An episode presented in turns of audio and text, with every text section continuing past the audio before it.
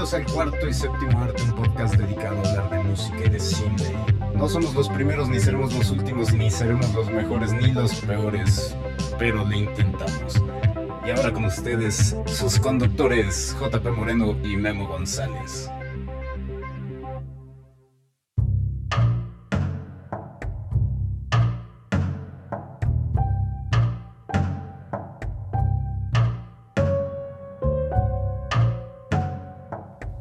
Bienvenidos muchachos al podcast del cuarto y séptimo arte. Eh, soy Memo González y estoy aquí con JP Moreno, el, este, mi co-conductor y co-creador de este podcast. Co-conductor, co-productor, co-host. Sí, todo, todo. este, eh, coordinador de audio, de audio técnico, todo. Y este, y tenemos a Marta de invitada especial hoy. Hello, buenas a todos. Y bueno, en el sillón del otro lado de la habitación está Bob, que probablemente en una, de otra, una que otra gritará su opinión cuando sepa, porque no sabe tanto de, terror, pero en algunas cosas sí va a dar su opinión. Eh, Aunque no quiera. Y pues tenemos un bonito programa para ustedes. Ya tuvimos la década de los 70s de terror, tuvimos la década de los 80s y ahora toca los 90s realmente fue cuando nos tocó a nosotros en nuestro pleno apogeo, ¿no? Estamos ya... en este, nuestra mera pubertad. La pura pubertad. Entonces todavía podíamos salirnos con la nuestra metiéndonos en alguna que otra de estas películas que no eran aptas para nuestra edad, pero podíamos lograr colarnos en el cine y ver algunas de estas en el cine todavía. Yo vi la, la, gran mayoría de las de la lista que tengo. Algunas sí las vi en el cine, pero la gran mayoría creo que yo seguía dependiendo del Canal 5, ¿eh? O sea, sí, definitivamente. no sé, ahorita que así medio ojeando, creo que sí, mm, tal vez Scream, creo que sí la vi en el cine, pero de ahí en fuera... Ah, yo, la, de Celo que hicieron el verano pasado ah, también, La, vi en el cine, como de las de 90 y... De 95 para 96. Sí, Alien 3 también la vi en el cine, pero sí... Eh, no sé, ¿con cuál, quiere, cuál quieren empezar a pues, hablar? Eh, a mí me gustaría empezar con una. O sea, empezando con los primeros años, ¿no? De la década. Y.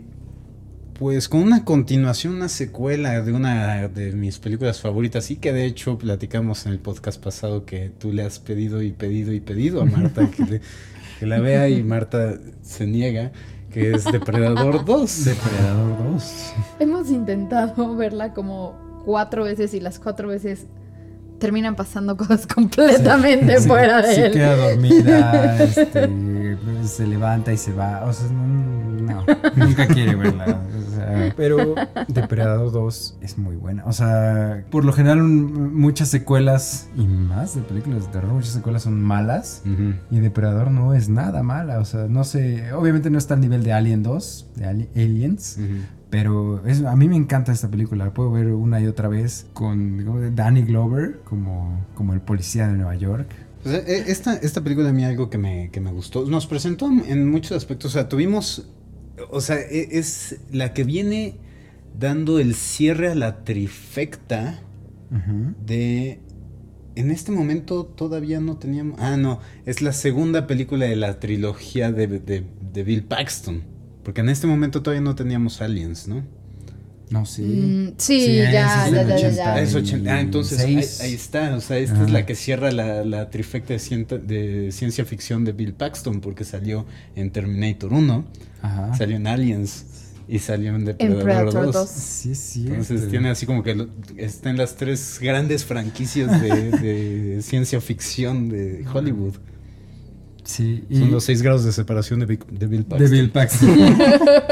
Pero bueno, además de eso ya eh, geekeando un poquito. Ah, para eso es este podcast, para geekear. Eh, es la película que nos pone el setting para un posible alien contra depredador. depredador. O sea, porque al final de la película este, llega la, la nave de los depredadores y entra, este, es, es este Danny Glover el que entra, ¿no me parece? Danny Glover es el que entra, a la nave de los depredadores y empieza a ver sus cosas y tienen el, cráneo de una reina alien en sus... Sí, o sea, hay un chingo de cráneos y ahí, se alcanza a ver un alien y dices, oh, no mames. Y nos dejaron tragando hasta el 2000, ¿no? sí, una cosa.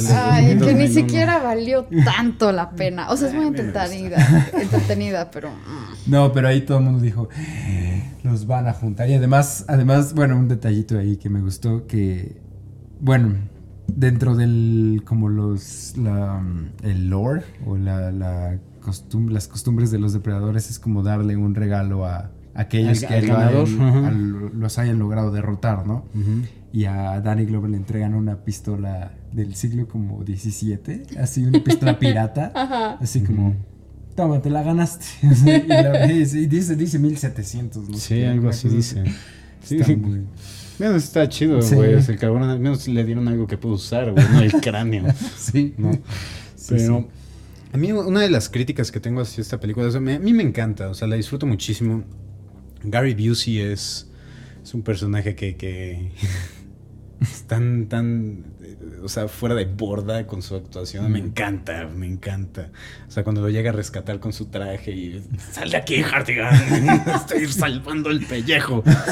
no, es una mamada. Y cuando, y nos presentan, o sea, es, o sea, hay cosas negativas de la película que eh, más bien lo veo como una crítica logística. Me parece que es un setting en el que un depredador no, no funcionaría tan bien como en la jungla, ¿no? Que puede ir brincando de árbol en árbol, o sea, sí se puede camuflajear mucho más. Que hay una parte en la que el güey está huyendo y está pisoteando por arriba de todos los coches, ¿no? Entonces, muy stealth no se convierte el depredador.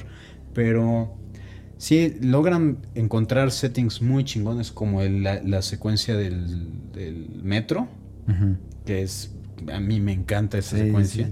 Y eh, la cosa probablemente que más me encanta de esta película es la forma en la que los nuevos artefactos que nos enseñaron nos muestran del depredador, ¿no? O sea, tenemos la lanza, tenemos eh, la red, que esa no tiene madre, o sea, que la lanza y empieza a cubrirse y los hace sushi.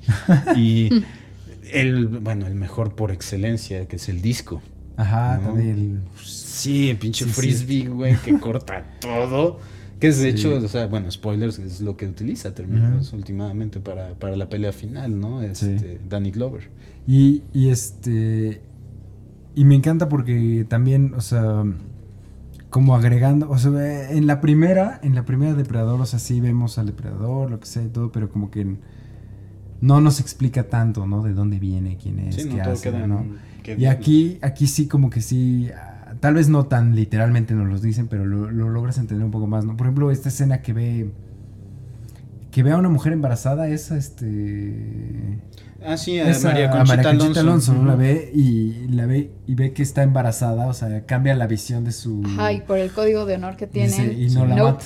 Sí, y de hecho, o sea, justo cuando se dan cuenta de eso, es, la secuencia del, metro que, estaba yo comentando, que al final dicen, bueno, ¿por qué mató a tantas personas? O sea, eh, y dicen, todos estaban armados. Ajá. Sí, sí, o sea, entonces no atacan a nadie que no esté armado y no atacan si está, si está, embarazada, o sea, no. Sí, es como, es, como un samurái extraterrestre, el depredador, ¿no? Sí, sí, sí.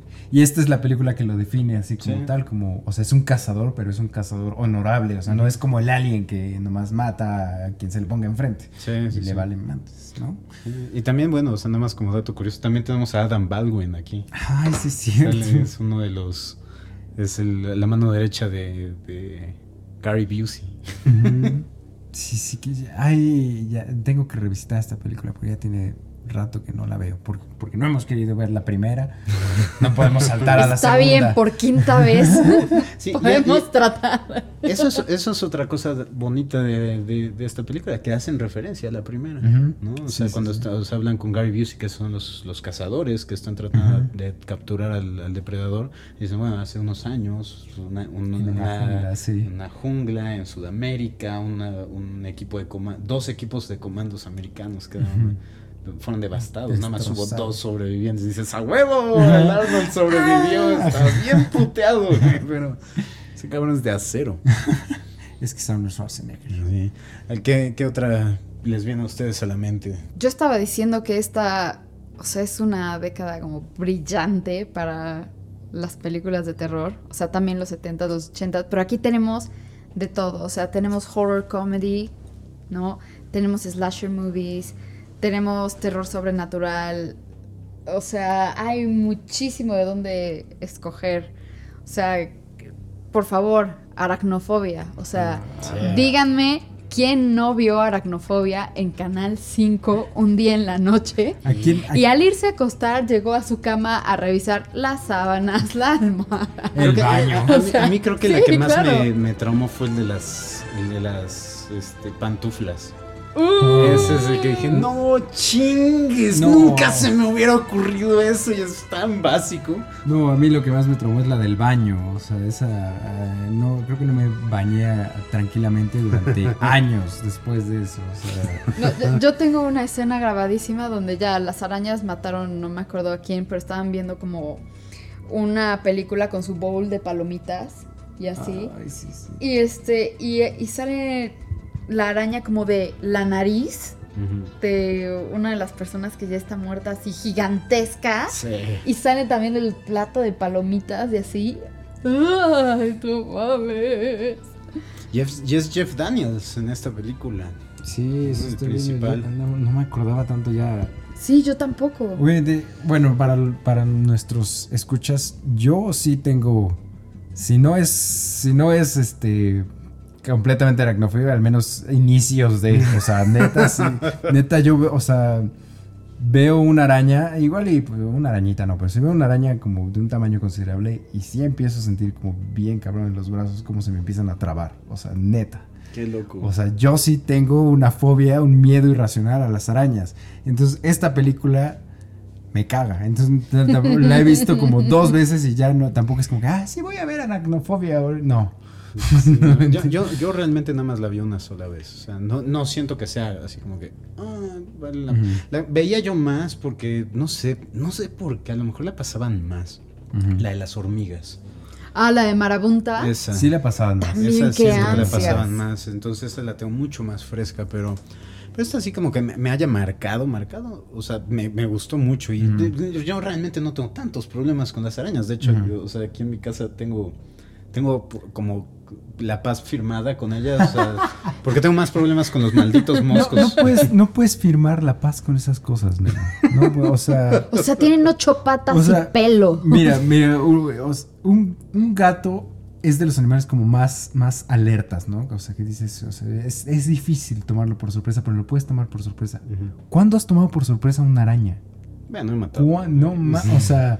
Bueno, me pero, ven venir, güey. Pero, pero sí, pero sí, o sea, saben que... sabe- y además, acabo de ver un estudio reciente, yo no sé también por qué veo estas cosas, un estudio reciente que, que las arañas se escuchan como mucho más, o sea, a más distancia de lo que realmente creíamos que escuchaban. No, ¿no? Y se dieron cuenta los... los- O sea, Las muy O sea, perras. pueden- te, pueden, te pueden escuchar tramando No, que las pues, vas a matar. Yo creo que mejor hay que hablar más bajito. No, yo, yo me acuerdo, o sea, de las últimas veces que maté una araña en mi casa. O sea, de eso que bajas y aparte están, ya sabes, en medio de, del piso desierto, así de. O sea, ¿No? Siempre te están viendo. O sea, y, y que así cuando como que se alzan en sus patitas, alzan las patas así de y se lanzan contra ti. mm. No mames, güey, aunque sea la cosa más chiquita, o sea, sí sales corriendo. o sea, Sí, sí, o sea, sí me han tocado, o sea, obviamente, y, y siempre mi, mi, mi referencia va en automático a esta película, es decir, me lleva la chingada. O sea, porque ma- más, que nada cuando veo arañas grandes. No, o sea, es así. Y es como que una ley no escrita por el universo, ¿no? O sea, que si ves una araña gigantesca, es bueno, voy a ir por un papel para, para matarla. Cuando regresa, ya no, Ya está, no está. Y no la encuentras Mm, por ningún no lado. Entonces, o sea, yo sí quemo mi casa. dale a- dile adiós, ¿no? A tu Creo, noche. creo de este tipo de películas hay una que todavía me da más ansias. O sea, y ni siquiera, ni siquiera la tengo así como muy fresca, pero me acuerdo que me apanicaba verla. Una que es de abejas. Ah, esa nunca la vi. No mames, o sea que es una familia que está encerrada en una casa y las abejas quieren entrar por todos lados. Ah, Sí, creo que sí. Que todas las ventanas Enjambre. literal parecen panales. Sí, sí, sí, sí, sí, de- qué Enjambre. pedo. Ajá. Enjambre. Enjambre, ¿no? Sí, Sí, sí, tienes sí, toda la razón. O sea, Cinco creo que también. esa me da más ansias que aracnofobia. Ay, pues yo no sé, ahí se van. Todo- Yo sí, también. como comentábamos, ¿no? La semana pasada, todas las de animales como que sí tienen algo bien, Sí, o sea, como que. bien sí, terrorífico ¿no? dentro Ajá. de ellas, porque como dices, es algo que podría pasar, o sea. Es que, ajá, por ejemplo, aracnofobia, o sea, la, la situación de aracnofobia todavía es mucho más complicado. Sí, porque son unas arañas especiales de Sudamérica, o Sí, no sé qué y, cosa, y ¿no? son demasiadas. ¿no? Están O sea, buscando. ah, no, ese es, eso es este, los pájaros de, Hi- de Hitchcock. Ellos están buscando a su reina, Están ¿no? buscando al rey No. de los pájaros. Pero, este, la de las abejas, ahí, ahí sí, o sea, yo ahí sí comparto tu terror por las arañas, yo por las abejas. Sí. Sí, a mí también me dan risas. Porque aparte por alguna extraña razón me buscan, o sea, pueden, podemos estar 20 personas en una mesa, güey, en un jardín de fiestas, güey, y la, Porque eres y un la dulce, abeja va a ir por mí. Sí, tengo, ajá, la, piel la, es dulce. la sangre dulce, entonces, ah, ahí está ese güey. Exacto, yo soy diabético. este, y la, la situación que tengo es ahí, ¿no? O sea, porque sí me han picado un chingo de abejas, o sea, a lo largo de mi vida. Arañas, o sea, he amanecido mordido, ya sabes que amanezco con las Sí, piernas, con un chorro de, de- de llaguitas, y dices, ah, bueno. Pero, pero no es, o sea, si me hubiera picado una abeja, me entero en la noche, o sea. sí, por Así eso no se me va. Una. No. Ah, no. Ah, no, no, no, o sea, por decir, nosotras, mi hermana y yo somos alérgicas a los piquetes de abeja. O sea, Órales. pon tú yo no tan cabrón, pero mi hermana la pica una abeja y le tienen que inyectar cortisona porque se le cierra la garganta. Entonces, Cabrón. por supuesto, pánico total. Sí, salir corriendo. Hubo, hubo una vez cuando Juan Pablo y yo empezábamos a andar. Mi, ¿Quién en es mi Juan casa. Pablo? ¿Quién es Juan Pablo? JP, Ok. perdón. Ah. En mi casa hay un chorro de domos. Y no sé cómo, se ve que venía como una nube de avispas volando o algo así. Hijo, las Y avispas. se metieron. Pero, güey, eran unas Son como avispas. abejas en esteroides. En O sea, esteroides. neta estaban gigantes. Y mi hermana, alérgica, estaba sola en la casa. güey. Madres. O sea, literal, le pasó como en la película de las abejas. Y se tuvo que encerrar en el despacho, sacar a los perros por la ventana, salirse ella por la ventana, casi, casi. O sea, aparte de las de. Creo que estaba en pijama, como en boxers y así. Este, y me habló desde la caseta del policía, así de, güey, la casa está atascada de abejas o de avispas, no sé qué madres son. Neta, se metieron un chingo así. Llegamos a la casa, el piso, los cuartos. No, no, no, no, no. O sea, yo dije, qué bueno que no estuve ahí porque en ese tipo de cosas como con bichos, o sea, pierdo la cabeza. Estilo, ¿no se acuerdan de esta escena en Indiana Jones? Cuando... La de la 2. Ajá, en el, en el no templo de la perdición que, que va pasando Harrison Ford y todo el piso, los muros, el techo está cubierto de 100 pies, cucarachas, La arañas. chava cuando está, le está abriendo la puerta y le está caminando un cien pies por el pelo. No, ¿no? no mames. Ahí, ahí sí, o sea, me da algo. Eh, Siguiendo así como con estas películas de animales que decíamos, también está del, del 99 Murciélagos. Ah, le hemos hablado ya varias veces que, en este podcast. Esta sí la fui a ver al cine, me acuerdo perfectamente. Es la única vez que la vi y qué mala es. Esta sí es una muy Es mala película. Malérrima. ¿No- ¿Nunca la has visto? No, No, creo que no. no man, Creo que no. ya de- después de las abejas ya desencantó total. Sí, no, no, no. Me acuerdo perfectamente de haberla ido a ver al cine y salir decepcionado, a pesar de que tenía yo 12 años y no creo que mis estándares de, de buen cine hayan sido tan altos tampoco. No, no, no. No, ahorita, bueno, pues, eh, una que, que tenemos que tocar es Las Brujas. Por Sí. favor, sí. Esta película hasta me la Sí, ponían sí. en la escuela, cabrón. ¿Neta? Sí, güey, es algo muy extraño. Este, creo que la vi más veces en la escuela, así como que, ah, la, la- que ma- la maestra que tuve ese año, o sea, le dio, le, le daba hueva darnos clases, Dar entonces, clase. pero nos las puso como dos, tres veces. Y yo la les- amaba. no les gustaba la ahí va de nuevo. Sí, o sea, yo la amaba, o sea, y de hecho, o sea, hasta, yo creo que todo niño que vio esta película quería convertirse en un ratón para tener la, la toda la guarida que le construyó la abuela al final de la película. No, que tenía hasta su trenecito. Y tenía todo. toboganes. Yo sí, me sí, imaginaba claro. como un ratón y decía, ¿por qué se está, por qué el niño quiere convertirse en humano de nuevo? Ser ratón es la neta, Está padrísimo. Ya sé. O sea, una dona te dura para una semana, güey. No mames. Y, y no mames, toda esa secuencia en donde ellas entran al salón y cierran con llave. Está muy cabrón. Y les empiezan a decir así de, quítense los zapatos, quítense las pelucas, este, aquí podemos ser nosotras mismas, no sé qué, bla, bla, bla. Y se, y se empieza ella a quitar como la máscara Sí. que tiene. Dices, ¿qué pedo? Sí, ¿no? qué buen ma- maquillaje el que Sí, tra- sí, trabajaron sí. ahí. O sea, yo sigo viendo esa escena y me sigue dando ansias. O sea, sí no veo así como el. Ay, el maquillaje tipo Evil Dead de los Sí. 80, ¿no? Ah, que sí, dices, no. o sea, es catsup o así. No, o sea, me sigue dando ansias y también, este, en el momento en donde los convierten en ratones, porque las caras de los niños se ven horribles. O sea, cómo empiezan ellos a cambiar. También me acuerdo que me perturbaba un chorro. Sí, cuando, cuando transforman al gordito enfrente de todas y todas Ajá. están celebrando y gritando Sí. y con puros close-ups bien Así cabrones de las de- caras.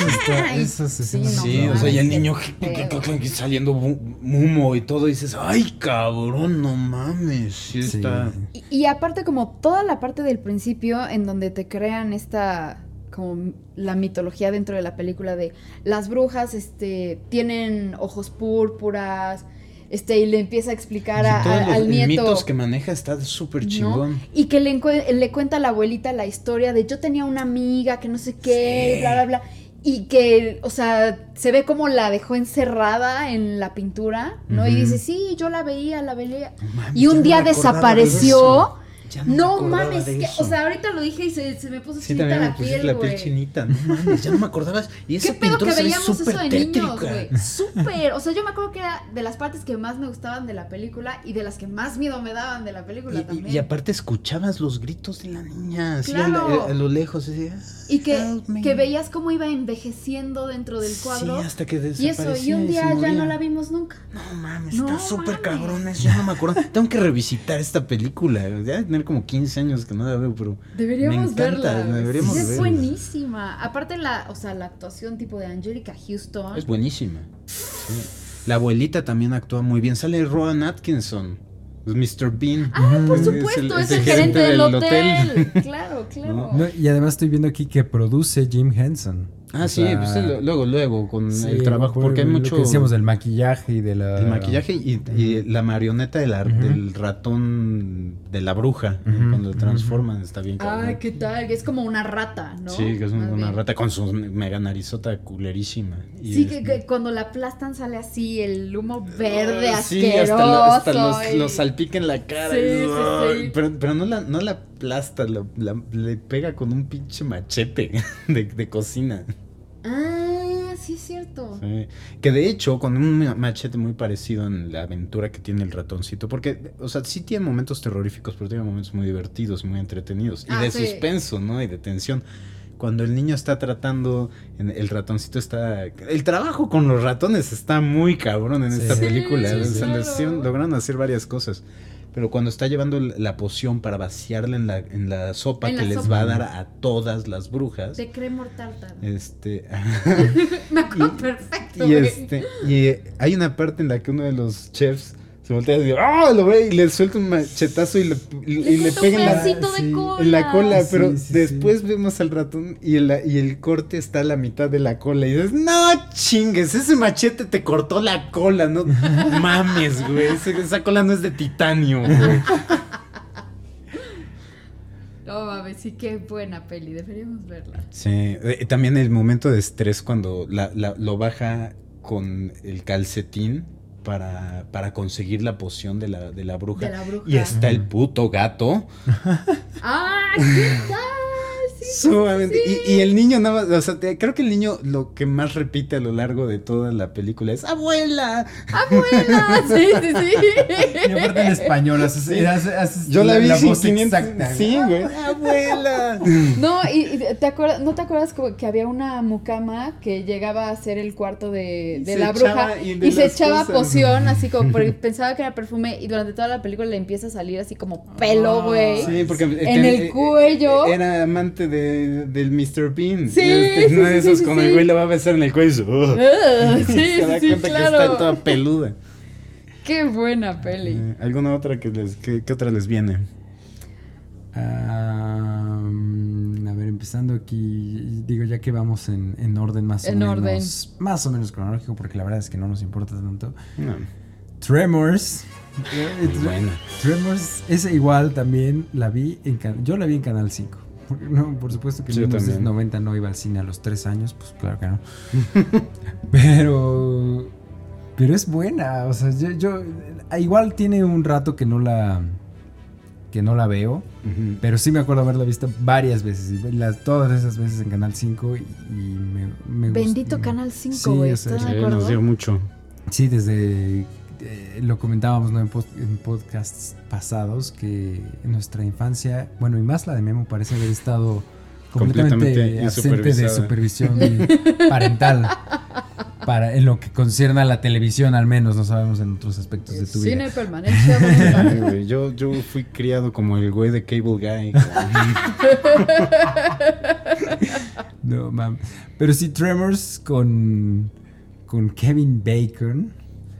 Que e- estos animales que parece que te escuchan desde debajo de la tierra y donde estés aparecen, ¿no? Pero en el desierto únicamente. Es en el ¿no? desierto. Las, las secuelas no la vi. Hay Tremors 2, Tremors 3, Tremors 4 y Tremors 5, que salió el año pasado. Sí, tiene muchísimas. Y, y el que ha Ah, estado. Constantemente presente dentro de esa franquicia es el güey que sale en la primera, el bigotito que está casado con Riva McIntyre, que son los que están locos por las pinches armas. Los Que- sureños. los sureños, ajá, que, que tienen, que son, ajá, super rednecks. Sí. Y el, que, que tienen su enfrentamiento, que está súper chingón. Los cabrones vacían todos sus pinches su arsenal Mm. en- contra esta madre que, que invade su, su, su Es como su rancho, ¿no? Ah, no. Pero primero, ah, o sea, donde empieza, no es como un. Eh, La, la historia trata, o sea, eh, la, la chava principal, por así decirlo, es este sismóloga. La Final sí, Girl. Ajá, entonces está ella trabajando con, o sea, porque están detectando eventos sísmicos anormales dentro de, de esas áreas y pues son estas madres. ¿no? Ujú. Sí, sí. Y es un pinche pueblo en medio de la nada que dices, ¿cómo sobreviven estos pendejos, no? O sea, Es como- los tíos de Luke en Tatooine. sí. sí, sí, sí.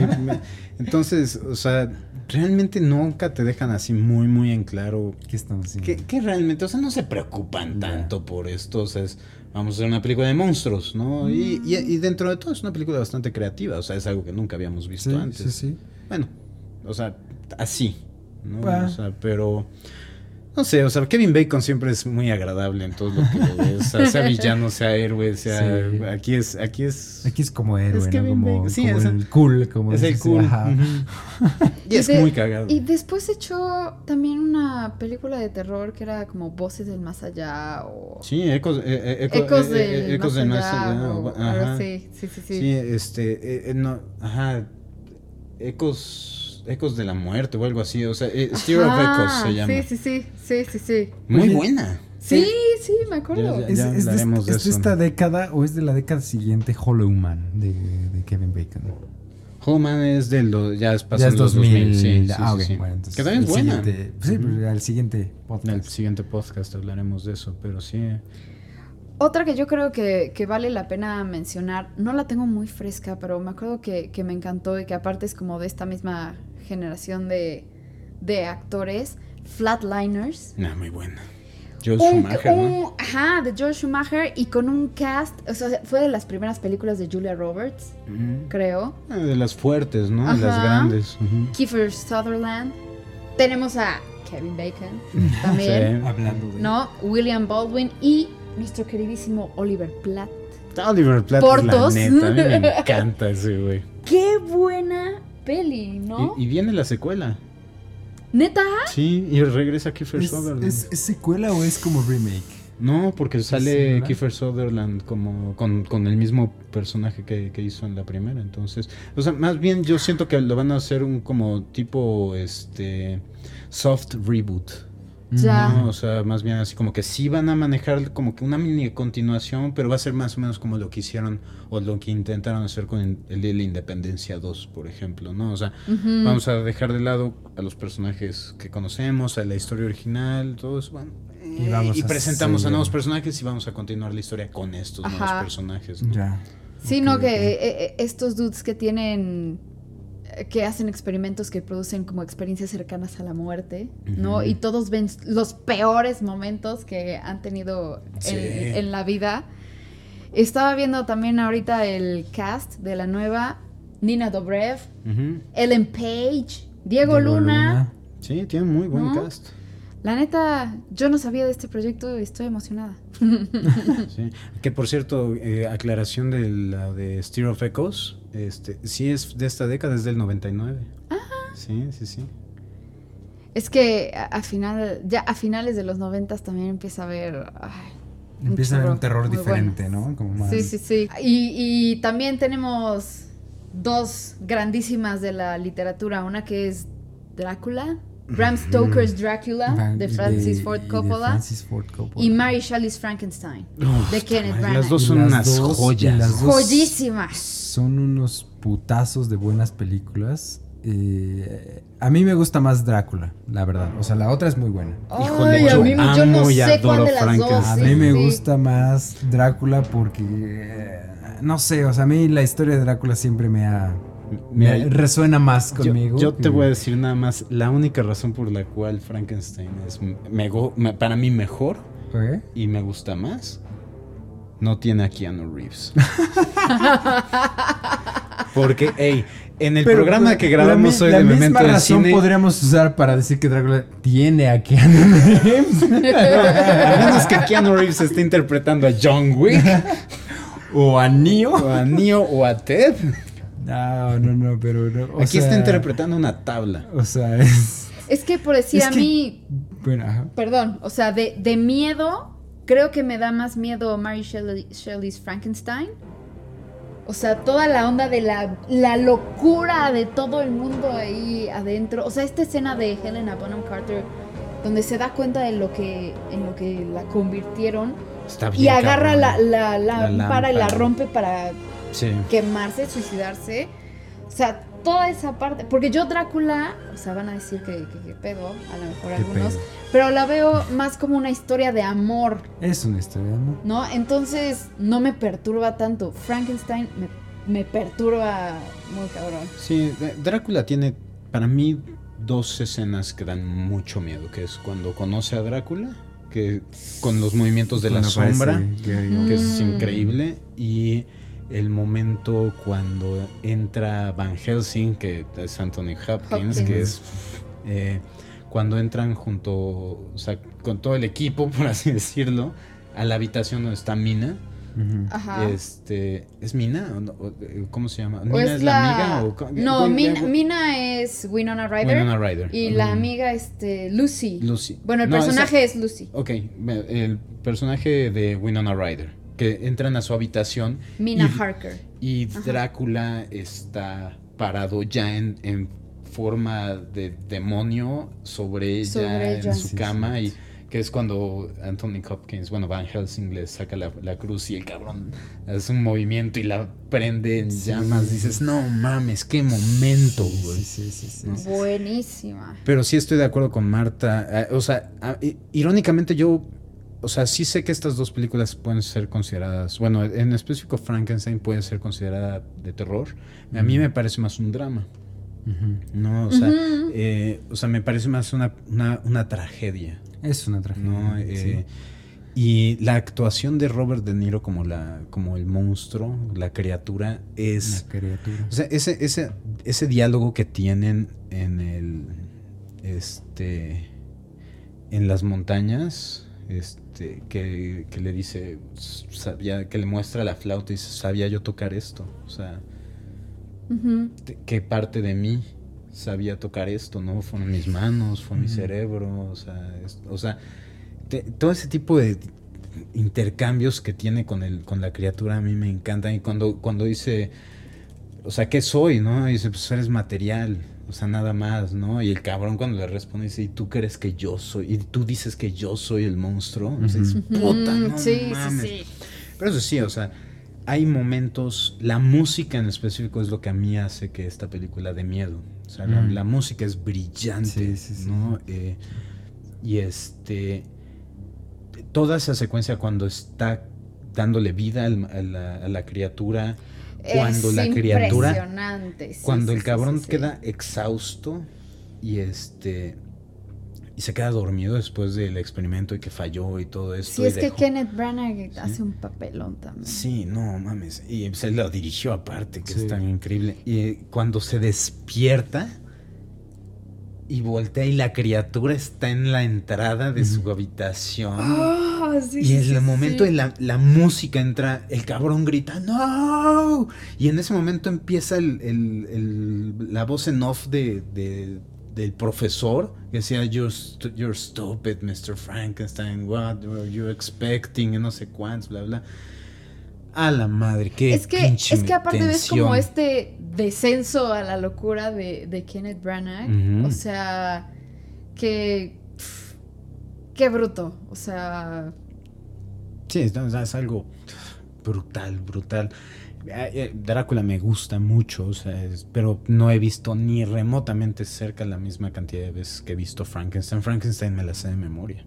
O sea, me fascina la la actuación, o sea, Elena Bonham, Carter es probablemente el, papel que más normal interpreta. Ah. Ajá, sí. O sea, es como que es una persona normal. Sí, o sea, sí, sí, sí.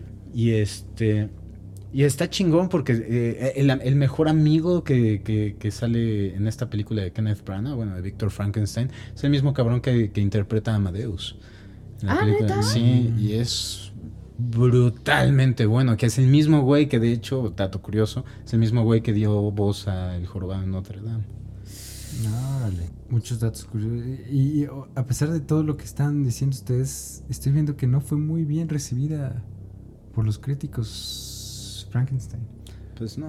Sí, o sea, bueno, obviamente no podemos ya hemos visto, ya hay pruebas de más de, para no confiar siempre en los críticos, pero... Sí, no. Bueno, pues Blade Runner la odiaron. Sí, claro, no, el, Imperio contraataca. Sí, o sea, entonces... Eh, yo creo que son tendencias que terminan... Pero bueno, o sea, yo la vi recién salida y, y, la amé. Y, y estoy viendo que aquí en las críticas, o sea, precisamente lo que comentan es que es una película como muy frenética, muy maniática y que, ajá, que hay más elementos de drama que de terror. Pero a mí precisamente lo, lo maniática y lo frenética es lo que me perturba de la película. O sea, en lo personal, para mí eso funciona para darme susto. o sea... Sí, a mí me yo y lloro con esa película también. Eso es, ah, sumamente. Bueno, pero ya vimos las películas, la lista de películas con las que lloras. Yo lloro con todo, güey. Eso fue Tampoco es como muy difícil hacerte llorar. lo que dije en ese video, güey. Ahora, eh, yo quiero preguntarles a ustedes, eh, ¿por qué hemos hablado, así que hemos como que eh, bueno, pasamos por algunos cuantos tipos, como dice Marta, ¿no? O sea, distintos tipos de géneros que, tuvimos esta década. Bueno, ahí tenemos muchas por hablar todavía. Pero no sé, pero me gustaría hablar, porque para mí esta película es una película exageradamente extraña. Y no sé si ustedes la vieron, La isla del Doctor Moro. Ah, sí. yo, yo sí la vi. Sí la vi, pero no, o sea, son de esas películas que ves estilo así de Alicia en el País de las Maravillas, güey, que dices, ¿qué diablos está pasando? ¿Qué acabo de ver, güey? Porque yo nunca leí el libro, ¿no? Entonces, cuando vi la película por primera vez, y, o sea, se me hizo grotesca. Sí, es que son esas pelis que te dan asquito. extraña. Sí, yo sí leí el libro. No, seguramente vi primero la película porque hace 96, no, sí, seguramente sí vi primero la película. Pero el libro también es muy bueno, de, de H.G. Wells. Yo soy fanático de Wells, entonces sí. sí me eché el libro también. Pero no recuerdo cuál me gusta más. A mí en lo personal no me gusta esta ¿No? película. La hizo el Es muy me rara, hizo sí, es muy rara. Y, y se nota a puta kilómetros de distancia que Marlon Brando le valió Mm, sí. madres Sí, esta película.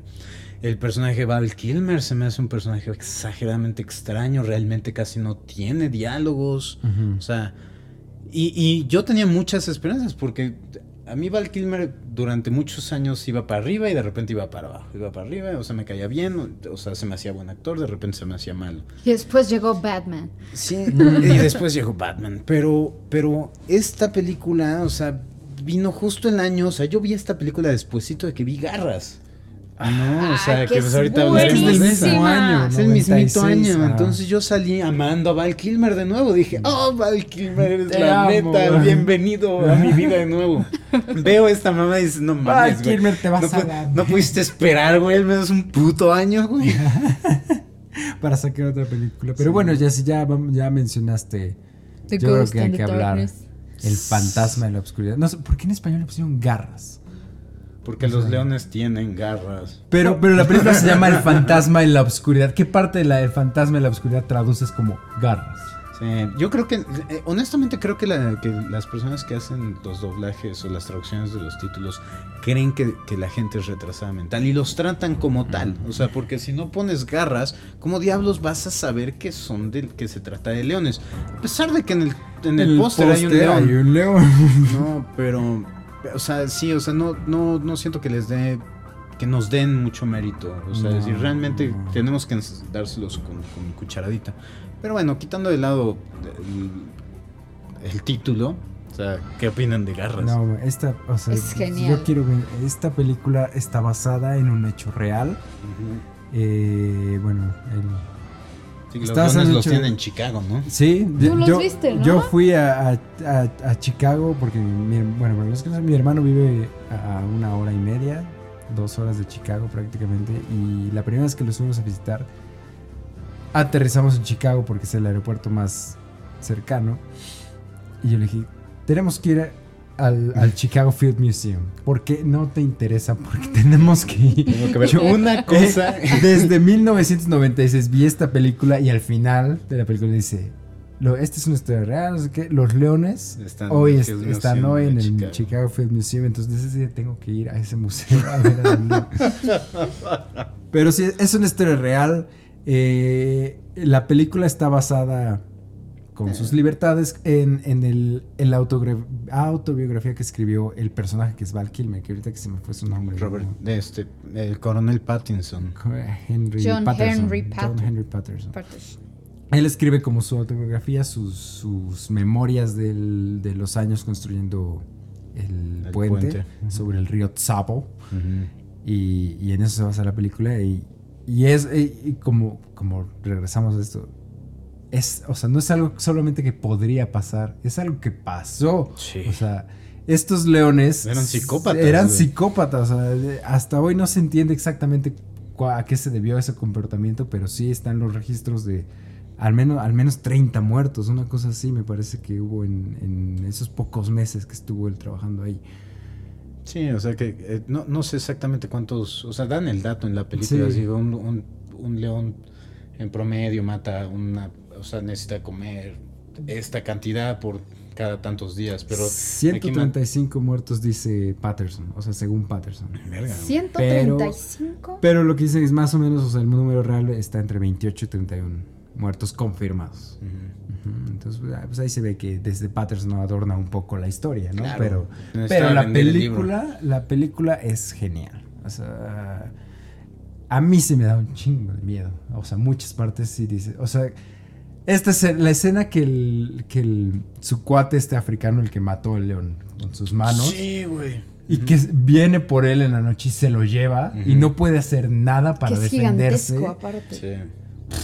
Sí. Esa escena hasta la. ¡Ah!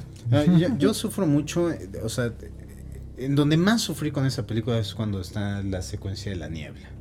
O sea, que el Mm. cabrón está poniendo, que, que, que, que construye esta madre pinche torrecita. Una torrecita Sí, sí, sí. Ajá. y tiene su chango ahí amarrado abajo. Sí, sí. Eso sonó más sucio de lo que esperaba. y este. Y este. Y, y que hasta el mismo Michael Douglas le dice: Bueno, esta es la mejor oportunidad. Esta ciertamente es la mejor oportunidad que estos leones tendrán para matarte. Y el personaje de Michael Douglas en esta película Genial. es Genial. buenísimo. ¿Qué, ¿Qué tal esta secuencia? Yo me acuerdo que a a mí, o sea, me estresaba muchísimo en donde, o sea, cambian a los enfermos porque ven que tenían como un Del mini hospital. Sí, que hospital. los manda- y que, ¿No? Ah, sí, Ajá, Theoden. y es como, y es como de, o sea, los vamos a mover de, de aquí porque aquí, o sea, huele Ya, a enfermedad, huele a, sangre, mer- no sé a qué. muerte, no sé qué, bla, bla. Los cambian y los malditos leones van al nuevo, nuevo edificio hospital. por, limpio. por todo. todos los enfermos. Sí, ¿Qué no. pedo? Sí, sí. Y esa, Sí, sí, sí. y- y esa secuencia, o sea, que, que cuando están atacando al hospital, que, que Theoden, o sea, agarra su escopeta y va, va a ir para eso y, y Samuel lo detiene y dice, no, no vayas, dice, let me go, Samuel. Y dices, chingate, Oh, van a sí. matar al maldito doctor, vete. carajo. Y me caía de huevos, güey. Sí, que, que construyen toda esta trampa. Sí. ¿No? Para. sí, Adentro sí, del sí, hospital. El Claro. hospital viejo, sucio, lo llen- llenan de cabezas, De sangre. de, De- de más cosas. todo, o sea, Que sería un dices, festín. pinches leones listos, cabrón. Sí, no, Sí. no mames. Está muy cabrón esa película. Y la música también es algo brillante, brillante. Un, un datito, un datillo ahí que sí cambiaron como de. de. O sea, de la historia real. Y, y- y es un cambio que respeto porque es- está chido ahorita.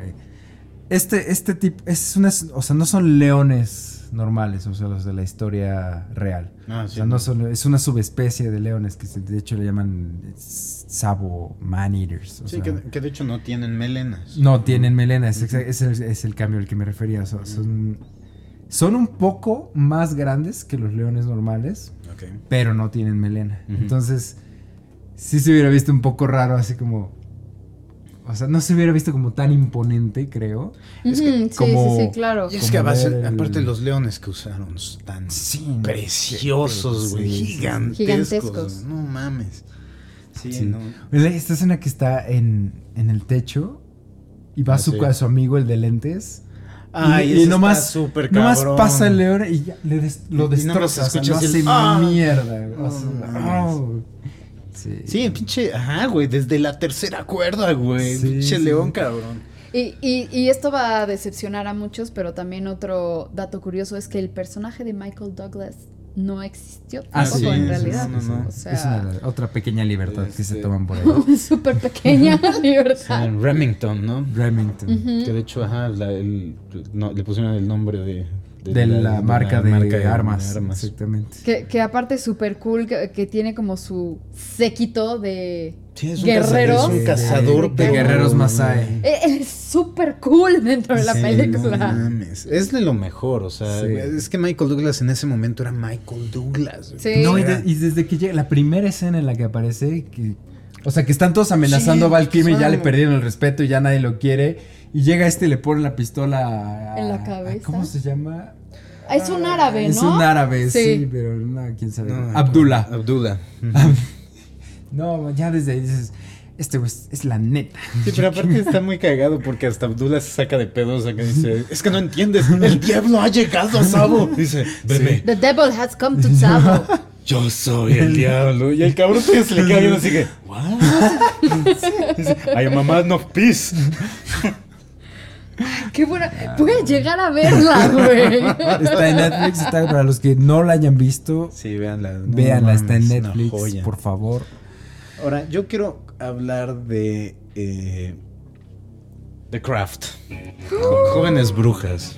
Jóvenes. Güey, ese es un orgasmo de película para todas las niñas mal de la, genera- de la generación De la generación de los Marta. 90. Sí, porque aparte, o sea, si se ponen a ver, es una muy buena década que, que, que, que tuvo Fairuza Balk, que es la, la villana en esta, ¿no? Bueno, como la antagónica. ¿no? Que tiene cara de loca, güey, en Está todo bien lo que sale. órate en lo que salga. Pero esta, esta década, o sea, pues ahorita ya hablamos de dos películas, o sea, esta con el- The Craft y la, la isla del Doctor Moró. O sea, ella es la, la hija del doctor Morón, ¿no? La que está toda. Sí, ella, ella podría ser como la hija del guasón, güey. Sí. O sea, porque tiene una boca gigantesca. ella podría haber sido una extraordinaria Harley, Harley Quinn. Extraordinaria. ¿Qué has hecho? Y también en este, esta misma década tuvo Historia Americana X. O sea, tuvo, ah, sí, sí, tuvo muy buena época tuvo una muy buena serie de años esta chava. Sí, es cierto, no me acordaba que salía en, Historia Americana X. The Craft creo que la vi una sola vez en mi vida y no la he vuelto a. es, que, es que es, muy girly, pero es muy, buena. Realmente la experta aquí es Marta, entonces tienes el micrófono. Y, y, aparte tenemos esta esta batalla, ¿no? Entre como la magia negra y la magia blanca, toda la parte de del ritual, toda la parte de la sexualidad, ¿no? O sea, que o sea, tiene todo, todo para engancharte. Y aparte también sale este, ay, ¿cómo se, ¿cuál es el nombre real de esta mujer de la de Scream? Neve Campbell. Sale Neve Campbell, ¿no? También que su personaje mega duper secundario. Sí, en esta peli es super X. Así de nadie sabía que, iba a tener una franquicia para ella solita. Sí, pues salió el mismito año. Y la que es la, la, bruja blanca, que es esta mujer que sale después en... Robin Tooney. Que con Chris O'Donnell en... ¿Cómo se llama? Límite Vertical. En Límite Vertical. Y de, de, hecho, años, tres años después de, esta película saldría con Arnold Schwarzenegger en End of Days. Ah, no mames, neta. Es la chavita que quieren sacrificar. Ya, ya, ya, ya, ya, ya. Eh, sí, o sea, a mí esta película o sea, también es un, es un, ni siquiera es guilty pleasure, porque creo que es buena. O sea, dentro de su... Sí, dentro de, dentro de todo a mí no se me hace una mala película. No es, guilty pleasure porque no te sientes culpable de que Sí, no, no, no me siento nada culpable de verdad. Sí, o sea, más bien eh, entraría a lo mejor dentro del género de Independence Day o Armageddon, que no Ajá, son... Sí, sí, no sí. son tan malas como para decir, bueno, son guilty pleasures, o sea, porque disfrutas cuando las ves, y, encuentras elementos, muchos elementos que son muy buenos. Yo aquí el problema que tengo con esta película más que nada son los diálogos. Los diálogos son muy ah, noventeros. Bueno, sí, 100% sí, noventeros. Y, reflejo de su época. Y que desafortunadamente sí son tantos y que, no ayudan en nada la, forma en la que envejeció esta película. Porque la intenté ver hace como un año y dije, no mames, no, güey. No, aparte yo me acuerdo que empezó a ver esta, esta moda como de sí, seamos brujas también en la escuela. Sí, y vamos a hacer nuestros rituales y nos vamos a pintar así de pentagramas en la espalda y así. Arriba Satán. Marta recordando su adolescencia. Y vamos a sacrificar cabras. ¿en No, ah, no, perdón, eso no, eso no lo hacían para nada. Mi amor, no, no traigas cosas de, mi pasado. Hablemos por favor de The Frighteners. The Frighteners. Eh, yo, tengo que confesar que yo nunca había visto The Frighteners. Y lo obligué a ver. Hasta que, hasta que empecé a andar con Marta. Y, no me arrepiento de nada. O sea, está, qué, qué buena es. es muy buena. De Peter Jackson, que como decías, ¿no? O sea, bueno, yo, ni la había visto, ¿no? Pero tú no, no te habías dado cuenta que era Peter Jackson hasta que Esta era de mis mejores, las, mis películas favoritas. me las sabía yo de memoria y cuando salió El Señor de los Anillos supe quién era Peter Jackson. O sea, como que ubiqué más que nada porque me enganché mucho en los, los detrás de cámaras y las este, características especiales, Que, son 60 horas de entretenimiento puro, ¿no? Aparte, corrígeme si no, pero según yo Peter Jackson tiene su cameo dentro de la peli. O sea, creo que sí, sale. Debe de ser. En un momento. Peter Jackson sale Creo que llega a dejar una pizza o algo. Sí, así. sí, cierto, lo vimos. Ajá. Sí, sí, sí. ahorita sí ya tiene años que no veo esta, pero. Pero sí. O sea, Peter Jackson está. O sea, sale en todas. En todas sus películas. Sí, estamos leyendo aquí que sí tiene un cameo como el hombre ah. con los. Este, el, hombre de los piercings. El hombre de los piercings. ok. a ver, a ver. Y, aparte, o sea, siento que es una mezcla perfecta entre comedia. ¿no? Porque tiene sus momentos muy cómicos, sobre todo con Michael J. Fox, o sea, trabajando en, equipo, entre comillas, con, sus fantasmas. Y este... Sí, o sea, cuando, cuando pasan a... cuando ya puedes ver a los fantasmas. Sí, o sea, no, el cabo- no, o sea, no. cuando dicen, bueno, vamos a hacer que los bebés vuelen y se ven estos cabrones, este güey se cagó. Entonces sí son, eh, eh, a, a mí me encanta esta película y sí tiene momentos muy oscuros, o sea, Sí. el policía Sí, sí, que está obsesionado con que eh, Michael J. Fox es el, Es que- el, el asesino, el sí, claro. y toda la parte como del pasado súper oscuro, ¿no? De los Michael J. flashbacks están Fox. súper rudos. Sí, o sea, su, su PTSD súper cabrón, Sí. ¿no? Eh, y, y aparte también tenemos como la parte romántica, Sí, ¿no? Con, con Trini. Alvarado. Sí, sí, sí. Sí, esta sí es, es eh, garantía. Si, la- si tienen oportunidad de verla, véanla. No la encuentran en Netflix. Esta sí es una Es- película difícil de encontrar. No lo vimos nosotros en Netflix. Hace, o sea, hace como Hace tres un- años. creo que hace un chorro. Ahí estaba, Sí, me parece cuando que la quitaron. Sí, pero ahorita sí, Sí. es que ya no duran mucho. Siguiendo la... eh, Se, se nos puede hablar un poco tal vez en, en el podcast pasado ochentero de... De Aliens. Que no es, que no es sea, tanto pues- terror. O sea, eh, no, estrictamente no es terror como lo fue Alien. Pero se- como que se ve más por, por, la, por la acción. Es que ¿Efectos estamos teniendo sonido? Efectos, efectos de sonido invasores, de invasores en la casa de Memo. Eh, pero en esta década tenemos dos entradas más a la franquicia de Alien, ¿no? Alien 3 y Alien 4, la resurrección. Alien Resurrection.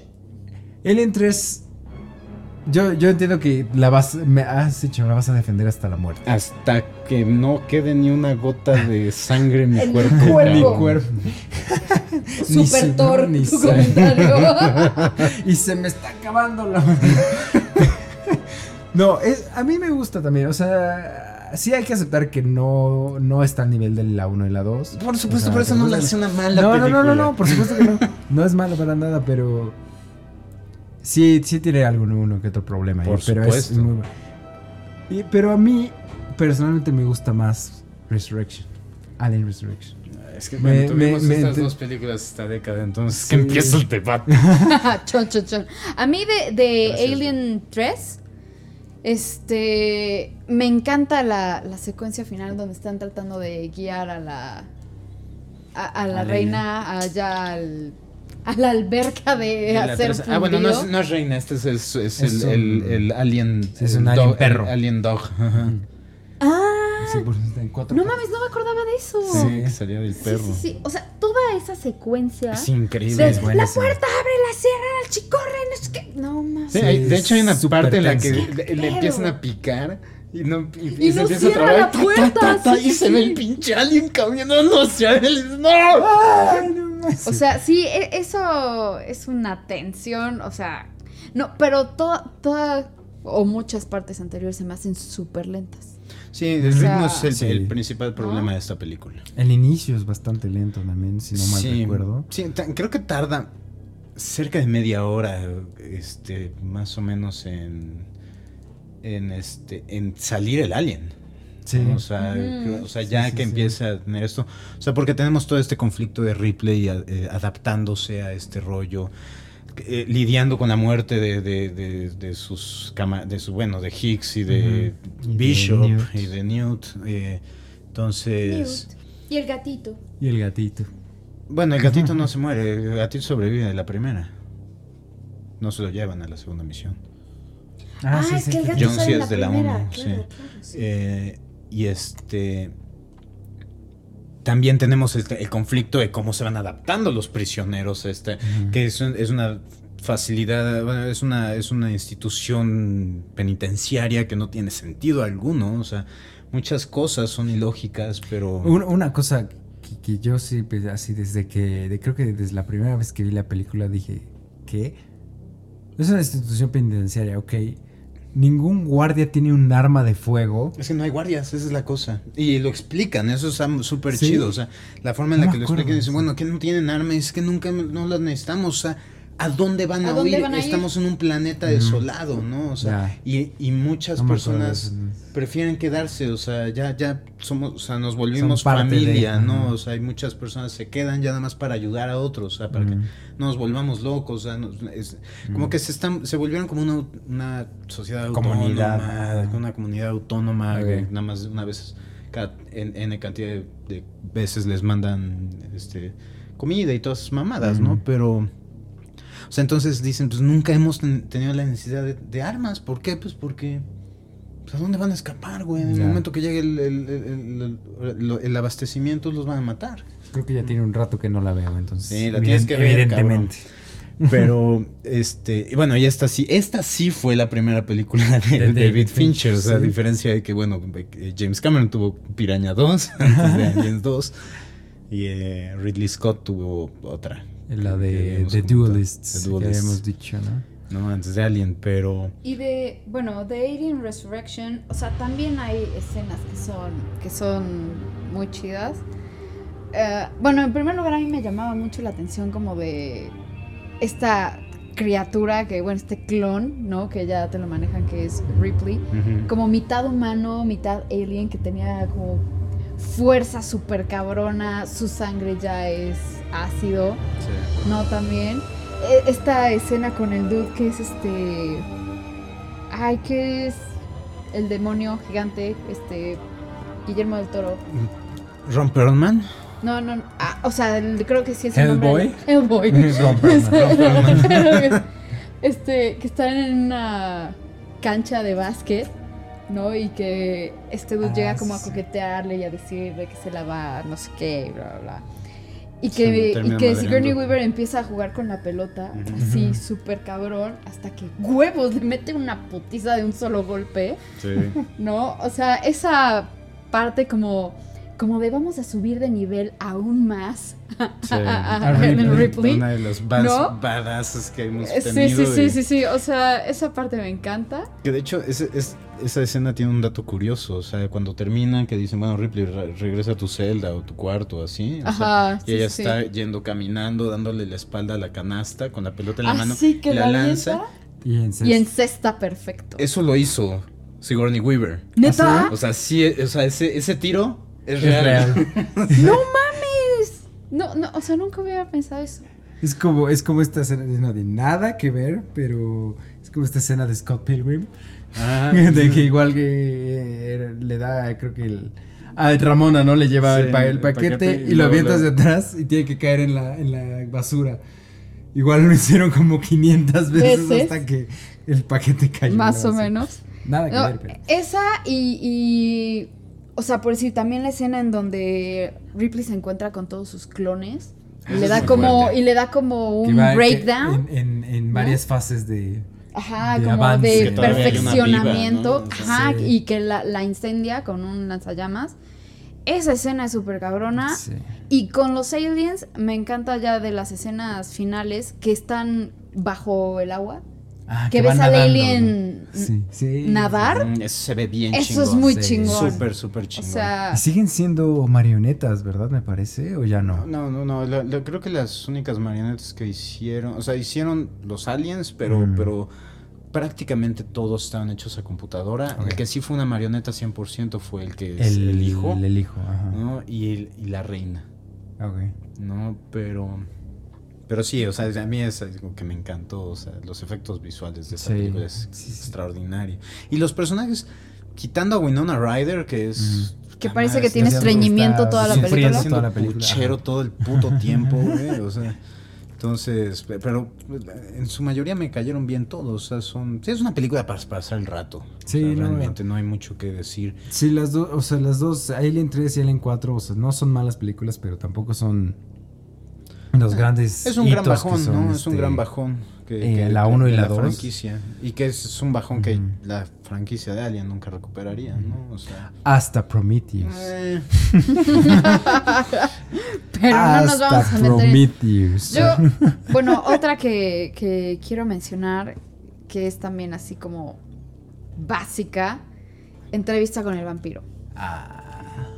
Ya estamos empezando con las de gran calidad. No mames década. ¿Qué pedo con esa película? O sea, para mí fue como junto con Drácula y junto con Frankenstein, o sea, me empezaron a enseñar como otro tipo de, De de vampiros. horror, o sea, y otro tipo de, de criaturas, ¿no? O sea, Sí, porque aparte en esta tenemos a puros vampiros carismáticos y encantadores. ¿no? y O sea, manipuladores y o sea, carajo, sociópatas. Hasta sea, Antonio Banderas sale aquí. ¿Qué pedo? Sí, sí, sí, sí, sí. Y este güey de, de The Crying Game también, este. Steven Rea. Ujú. Es el, el que está medio loquito, que es el, el- como la mano derecha de Antonio Banderas, ¿no? Ajá, sí, sí, sí, claro. Este, es un super cast esta película. Es un. Kristen Dunst, Kirsten Dunst es brillante. Brillante. O sea, el hecho de que esta chava sobresalga junto a Tom Cruise y junto a Brad Pitt, Brad Pitt. junto a Antonio Banderas y junto a Steven Rea, dices, ay, cabrón. Sí, o sea, una está- parte clave de, de la película. No, o sea, esta escena que tiene al final cuando ya se van a convertir en, o sea, las van a convertir en piedra, en polvo. Sí, en el pinche calabozo no tiene madre, y es súper triste. Y es tensante. Eh, A mí la, la escena, yo creo que cuando más tensante, me- o sea, cuando más, más tenso estuve con esta película es cuando, cuando se reencuentra con Lestat, Brad Pitt, Ah, que está sí, sí, tocando el piano. No mames, le va es- a dar en ajá, y todas. que el cabrón sí. sobre- sobrevivió por haberse alimentado de caimanes. Ajá.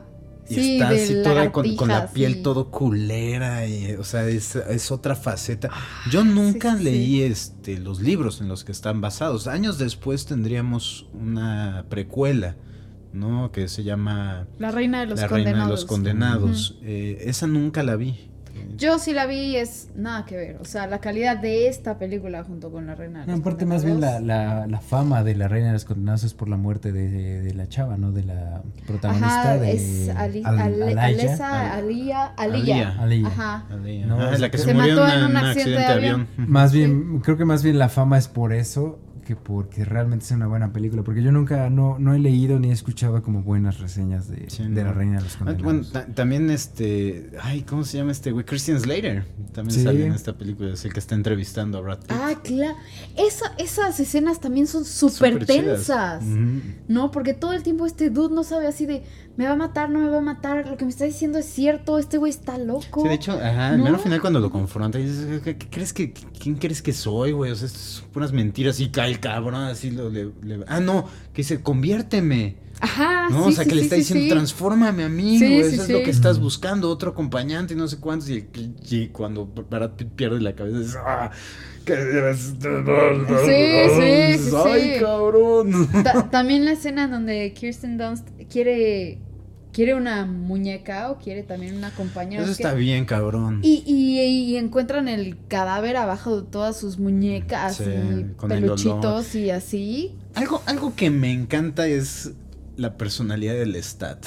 O sea, Tom Cruise mata en este Sí. personaje. O sea, eso, o sea, cuando, cuando, cuando mata a las, a las sirvientas y, y este. Y, y la forma en la que adoptan así.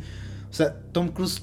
O, o Lestat más bien adopta estos problemas como, como si se hubiera como si hubiera tirado espagueti en el Un alfombra. florero, Es sí, decir, sí, sí. "Ah, Bien hecho, este, ahora, o sea, Ahora no- tenemos que no vamos a yo. poder quitar el olor de muerto en una semana. o sea, Ya sé, ya sé. No, y, y, todo, y toda esta onda que tiene debajo de, o sea, de la soledad, de, por decir, volviendo al personaje de Kirsten Dunst, cuando, cuando le dice así como de, es que me voy a quedar así toda la eternidad.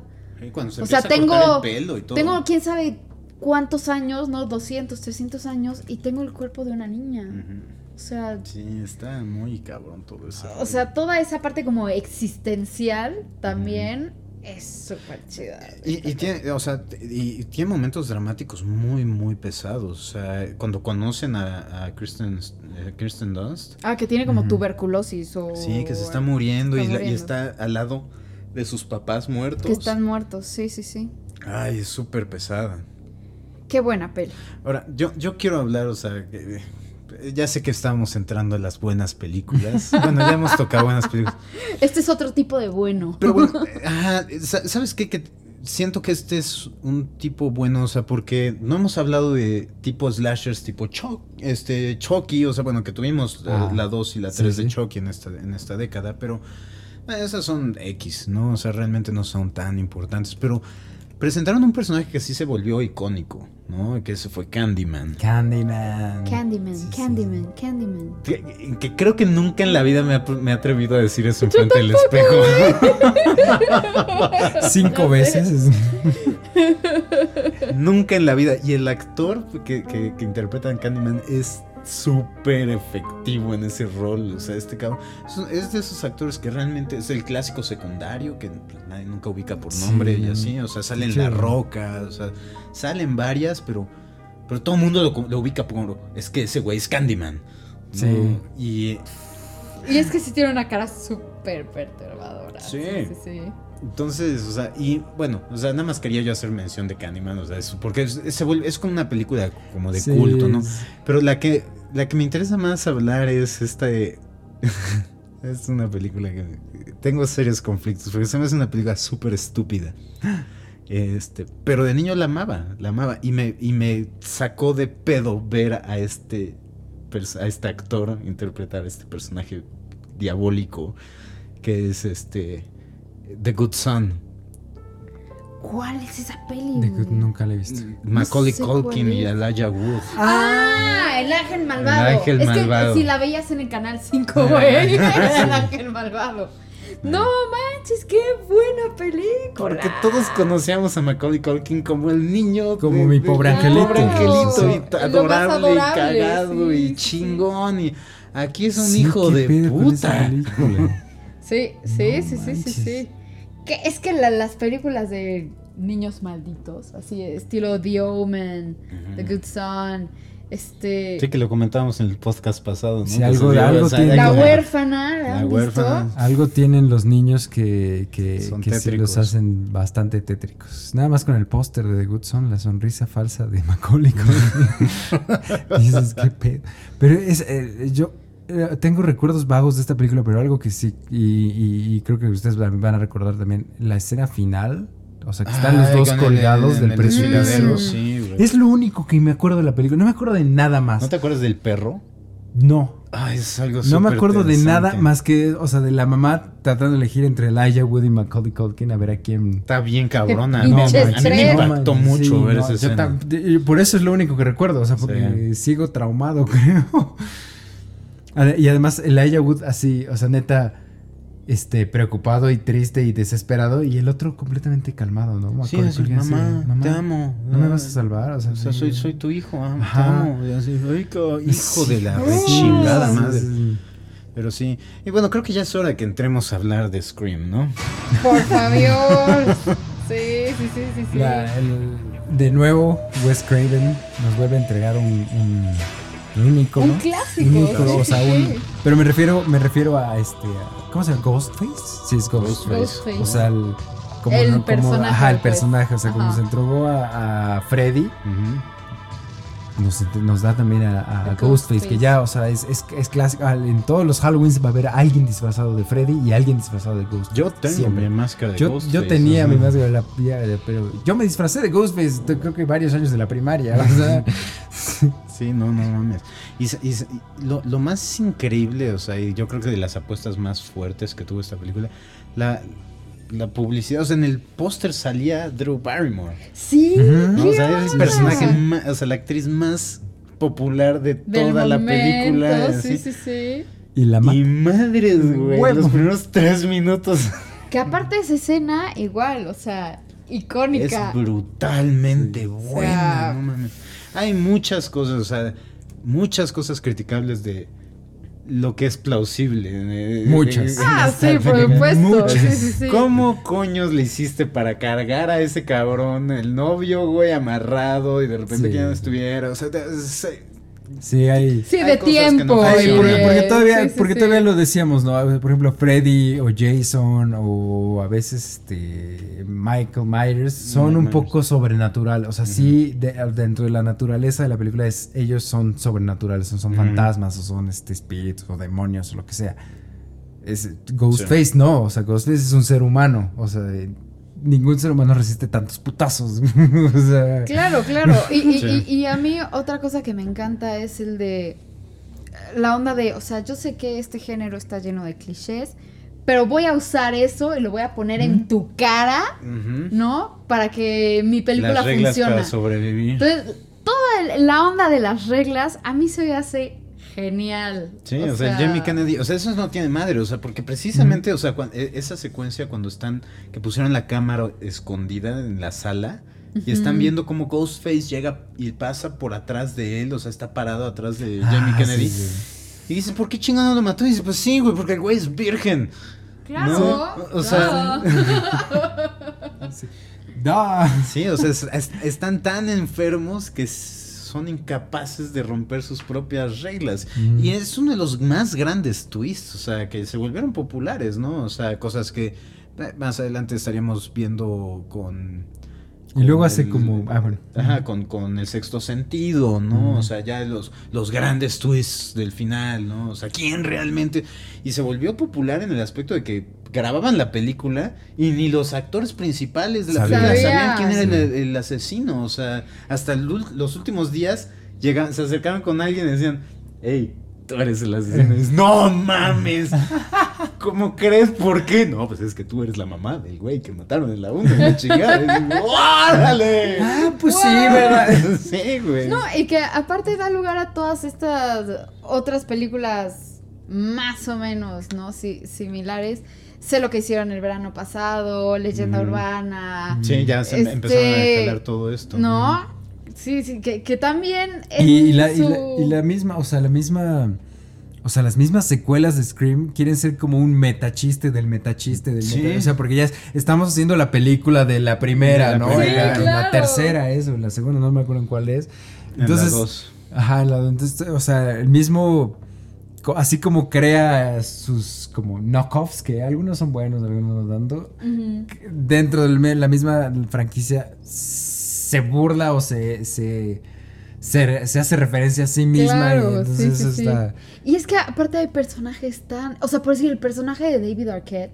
Es muy cagado. Este que es Dewey, Louie, o no me acuerdo cómo se llama. Dewey. Eh, y el personaje de Courtney Cox, por decir, es así de no mames, güey, no mames, pero va, te lo compro. O sea.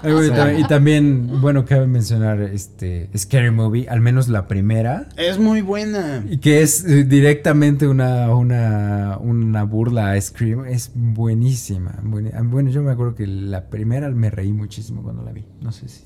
No, es que ahorita que mencionaste esto de las parodias, me acordé. Por favor, si no la han visto, vean este Drácula muerto, pero.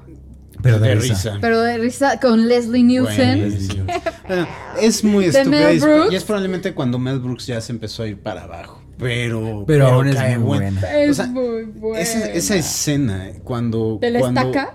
No, el stack no tiene madre, pero eh, yo, en donde más me reí es cuando el cabrón, el Drácula está fuera de la habitación de Mina y le dice, Mina, stand up.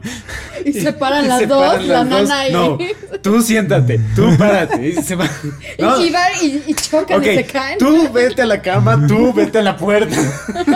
es muy bueno. a, mí, lo, que, lo que me mataba es que cuando ves, o sea, regresando a, Drácula original, que la sombra y Drácula parecen ah, cada quien tener su...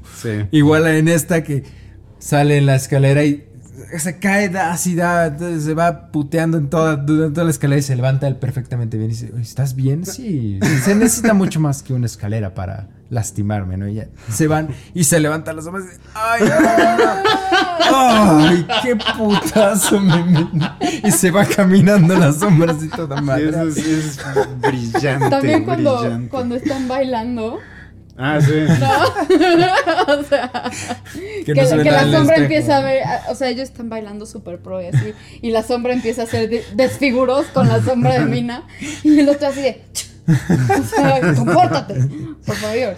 Ay, no mames, sí es muy bueno. Pero yo quiero, ah, estamos... Ya, ya, ya vamos un tiempo adelantado, o sea, más bien ya llevamos un tiempo bastante considerable de podcast. En la recta final. En la recta final, hacia el final del podcast. Yo quiero mencionar del crepúsculo al amanecer. Hijo, es que tenemos un chingo todavía que no Hay hemos hablado, muchísimas, es ridículo. Pero yo tengo que mencionar a Robert Rodríguez porque tiene dos grandes entradas al género del terror en los 90. Una es el crepúsculo, del Crepúsculo al Amanecer y la otra es The Faculty. The Faculty Faculty era es buena. Sí, es buenísima. buena. O sea, Tiene momentos. O sea, es- o sea, el- la cura de esta madre que es súper Mm. estúpida. Ah, sí, o sea, no, O sea, la película no las- es, no es, este... Es así como que, oh, las drogas matan. Sí, pero, pero el del Crepúsculo Amanecer, que además la hace con, o sea, la escribe con Quentin Tarantino, ¿no? sí, y aparece Quentin Aparece Tarantino. Quentin Tarantino y to- todo el inicio, o sea, sí llega un punto en que empieza a ser un poco, no absurdo, pero tal vez un poquito, Se empieza, ¿cómo llamarlo? empieza siendo una muy buena película. Eh, sí, empieza, empieza súper... Hasta el momento que, sale el primer vampiro. Ajá. Hasta O sea, ahí, ahí es cuando cuando la película se, va, se pierde la rienda, se va toda la mierda. Y se vuelve como una, una, una serie B. Pero la primera, exactamente. la primera mitad, o sea, el personaje de George Clooney me encantó, Sí. la relación que tiene No, con el hermano, o sea, Y todo, es, es- o sea, es- es como, como, como si estuvieras viendo una película de Quentin Tarantino, pero está dirigida por Robert Rodríguez. ¿no? Sí. Entonces está, o sea, tiene escenas bien, mm, ay, no sé ni cómo, ni cómo explicarlas. los pero- diálogos en específico son lo de la, de- o sea, se nota la, la escritura Sí, claro. de, de- de Tarantino y bueno, y Chich Marín que hace como tres personajes en esta película, o sea, Eh, ya, ya sé, ya sé como la idea que, que, que trataba de, co- co- como que, como dices, todas las escenas de la primera mitad de la película son súper sobrias y súper secas y muy obscuronas y a pesar de que están en el desierto y es de día todavía, ¿no? o sea, Y ya la segunda mitad de la película, como dices, nos vale verga todo. O sea, Hace cuenta que otra persona Sí. llegó y, y tomó las riendas de la película y empezó a dirigir lo que. Porque la primera secuencia, o sea, cuando. O sea, esta secuencia que. El hermano de George Clooney, o sea, que Tarantino voltea y, vol- y ve a esta chavita, a Juliette Lewis, y, y la- y el personaje voltea y le dice: este, Oye, este, ¿quieres oler mis calzones? Y así el güey, o sea, manejando todo este rollo de, de la mentalidad psicótica que tiene este cabrón que se está imaginando cosas, cómo empieza, o sea, cuando regresan al hotel y se da cuenta George Clooney que, que, que Tarantino mató a la rehén que tenían. Ajá. Y, y no pasan, o sea, nada más se ve un flashazo de, de- de la cama ensangrentada. Pero no, todo está fijo en la cara de George Clooney diciendo, ¿qué te dije, cabrón? ¿Qué pasó? Sí, O sea, sí, ¿qué- no, es- o sea, te- es una el- película brillante en, la primera mitad, pero ah, la madre, ya después dices, oh, algo Dios pasa mío. ahí. Sí, Pero a mí, a mí me encanta. O sea, A vampiros tocando música con cadáveres de personas. eh, eh, es divertida. O sea, tiene momentos divertidos, Va- pero. Vamos a hacer, vamos a hacer una pequeña dinámica. Vamos a mencionar eh, primero Marta, luego Memo y luego yo, como una película así rápidamente. Ah, rápido, y por qué les gusta y por qué creen que es representativa de los 90. Bien, entonces. Marta, Ah, bueno, no sé si sea representativa de los 90, dila, ¿no? pero importa. una que me encanta es Sleepy Hollow. Sleepy Hollow es Sleepy O. Hollow sea, es de. Tim Burton, a mí me Es encanta. O sea, desde que veía la caricatura de Disney y luego leí como La lo, lo de Washington Irving, ajá, o sea, la leyenda. Y después, cuando dijeron que iban a hacer la película, fue como. O sea, a mí todo lo que es como Toda terror del atmósfera de la 1800 y película. El vestuario, este Christopher Walken, como, este, como el jinete, como el jinete cabeza. sin cabeza. Este. mm, Me encanta, o sea, visualmente se me hace una película maravillosa. La historia me encanta. No sé. ¿qué más? eso, eso es en Bueno, corto. yo, yo voy a decir una, o sea, la que contiene absolutamente todos los elementos de una película noventera de terror, que es Anaconda. No, man. Esa sí la fue a ver al cine. Actuaciones a medias. Efectos visuales A medias. trágicos. Sí, no, man. Este. Puras. Puros este, personajes unidimensionales que nada más disparan. Este. Frases tratando de, de que esa Ay, frase no. se vuelva De popular. salvar Es- la historia. es como el epítome de las películas, de las malas películas de terror. ¡Ey! de, buen de los plan, ¿eh? 90. Y una, y una vieja. Epítome. Una vieja con camiseta blanca de tirantes a la que se le transparentan los pezones. Pero es Jennifer Lawrence, López, entonces Jennifer nadie Lawrence. se queja. Tú Entonces estabas lo diciendo el epítome de las películas de terror noventera. Yo solo estoy lanzando elementos. Sí, o sea, esta, o sea, porque aparte, o sea, irónicamente ves el cast de esta película y uno pensaría que podría haber sido algo bueno. O sea, sale este Ice Cube, ¿no? Este, Ay, es que sí, sí, sí, este sí, sale el- Jennifer López eh, el- y sale John Boyd, John Boyd, es- es- sale Danny Trejo. Sí, sí. Ay, no es cierto, sí. Y, no- y no me acuerdo de los secundarios. Creo que sale Owen Wilson en esta película. Sí, sí, creo que, es, sí, uno de- creo que es el novio Es algo así, secundario, ¿no? Uno de los ajá, secundarios super que, X, sí, que va que- con su novia. No me acuerdo. Sí, güey. sí, sí, sí, sale Owen Wilson. Pero Tiene, esta literal tiene, creo que desde que salió que no la he vuelto a ver. Es que nada, ¿por qué la, alguien me la volvería a ver? ¿no? Y además la, la, la anaconda completamente digital, pero ni siquiera hicieron el esfuerzo de, Sí, no. de tratar de Hay- hay- nada. Hay, una escena en la que un cabrón está trepando y se cae de un poste o de un tubo o algo, o de un árbol, y la, y la anaconda que venía subiendo para atraparlo. Se abre, lo cacha en el aire. Sí, sí, sí. da, una, da una marometa, un mortal triple. Esa anaconda, ah, y aparte se mueve como si fuera el correcaminos. O sea, Sí, está no, está- cabrón. Eh, eh, sí, vas. Pues si no quieren mencionar otra, yo quiero mencionar eh, el proyecto de la bruja de Blair. Bueno, eso es eh, O sea, es- básico, ¿no? Es Icónica no, y además también. icónica y además no sé si sea tú tal vez tendrás el dato, pero al menos yo es la primera película que yo tengo memoria de que sea como de found footage, o sea, de de que estamos en la perspectiva, ¿no? De los protagonistas, ¿no? Y para, y al menos, igual tal vez no fue la primera, no lo sé, pero al menos sí fue como la primera que fue así, a- así de, el, el golpe, ¿no? Hasta, hasta la promociona, ¿no? Como una historia real, como nos encontramos las cámaras y Ujú. esto es como... Y sí fue, eh, ah, tú hasta me habías contado, ¿no, Marta? Tu, tu papá hasta te había preparado así, te, te imprimió sí, unos... mi, mi, mi papá se portó de huevos porque, o sea, obviamente yo no había visto el trailer, no es que bla, bla, y mi papá un día llegó con un folder así, con 20 mil hojas, ¿no? Este, me dijo, Marta, ve lo que va a salir en el cine, mira, hay reportajes, es una historia real, es no sé qué, bla, bla. Está cabrón. Y mi papá la fue a ver conmigo al cine, pero me preparó como todo el ambiente para que yo me creyera que la película era neta, o sea... Pero tu papá no pensaba que. que No, no, no, no, no, mi papá o sea, lo... te quiso vender. Mi papá lo hizo a propósito, Qué sí, sí, sí. A tu papá le pagó la productora de la película para Casi, que- casi. A- aparte, o sea, la, la productora hizo algo genial, o sea, brillante eh, ante mis ojos, que liberaron parte, eh, liberaron creo que el final de la película. De- o sea, ¿Ah, sí? soltaron cassettes con Ya. ese, con, con eso, o sea. Y, y creo que lo mandaron a, a, este, revistas y así de encontramos esto, güey. No, mames. Y entonces hubo reportajes, o sea, se reportó como que dónde están estas personas. Sí, Por eso sí, tantas sí, personas claro, creyeron sí. que era real, ¿no? Sí, o sea, sí. Porque aparte no existen créditos en la película, Ajá. ¿no? O sea, Sí, no sí, es dirigida por, estelarizada Sí, por, se no manejó existe. poca madre. Nunca aparece el título de la película, Blair Witch Project. O sea, no existe. O sea, es un proyecto brillante Sí, y les costó como- cinco pesos. Y lo más increíble es que sí, sí fue grabada por, o sea, los Por actores, los actores. sí los dejaron abandonados en el bosque. Y, la, y el equipo de producción jugaba con ellos. Decían, de repente Sí, o vamos sea a que las empezar a hacer ruidos, güey. eran... Ajá, de repente vamos a genuinas. llegar o sea, a, a hacer ruidos y, y- y que sepan que Es o como- ustedes van a estar actuando, ¿no? Ujú. O sea, está muy cabrón. Sí. Eh, Es, sí, como, sí, sí. es como la película que querían hacer en Tropic Thunder. Exactamente. Nada más que aquí el director no pisó una mina, güey. Yo quiero, quiero aventar un pilón que en mi infancia fue de mis favoritas también. La muerte le sienta bien. No, es Dead buenísimo. Becomes Her.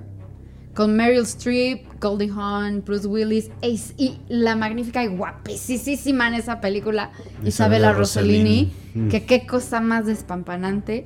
Esa película Y el también... vestuario que le pusieron también. o sea, muy bien. Oh, oh, sí, ah, el collar ese gigante, ¿no? Que, tiene, que el- le saca las joyitas. Esa película también se me hace es super girly, tiene comedia, tiene actrices brillantes, ¿no? Bruce Willis como este, el, marido y el ex marido, ¿no? De, de cada una. Esta escena, por supuesto, se tienen que acordar de ella, en donde se están peleando Goldie Hawn y Meryl Streep, se están dando hasta con el sartén, ¿no? Que a una la tiran por la escalera, la otra, este. la otra le hacen un hoyo por Un hoyo en la panza. E, esa película es genial. o sea, podría llegar a mi casa a verla ahorita, vaya. Y la actuación de Bruce Willis es una actuación que o un personaje que nunca habíamos visto de él, porque siempre era el, el, fuerte. El, y aquí es el mandilón, ¿no? Es un mandilón y, está gordo y está pelón, y tiene un bigote ridículo. o sea. No, y, y, aparte todo eh, el final, ¿no? Donde ves que ellas ya se están descarcarachando y que entre ellas se, se pintan, ¿no? Con aerosol y se pegan los pedacitos de piel. y ya van saliendo de la iglesia ya todas espantosas y se caen por las escaleras y se rompen. Ay, me encanta esta peli, me encanta. Yo quiero hacer nada más mención rápido de, para mi gusto, una de las mejores películas que se han hecho de terror suspenso y la cual está basada o tomaron la idea para este 8 eh, milímetros de Nicolas Cage, que se llama Tesis, una película ah. española. De, Amenábar, ¿no? Creo que es Amenábar, creo que sí. Sí, es Amenábar. Y este, esta película es del 96.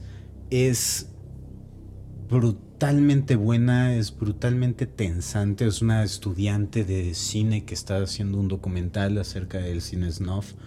Y este. Y. ¿Sí es snuff? Sí, ¿no? El snuff. El, sí, sí, sí. y este.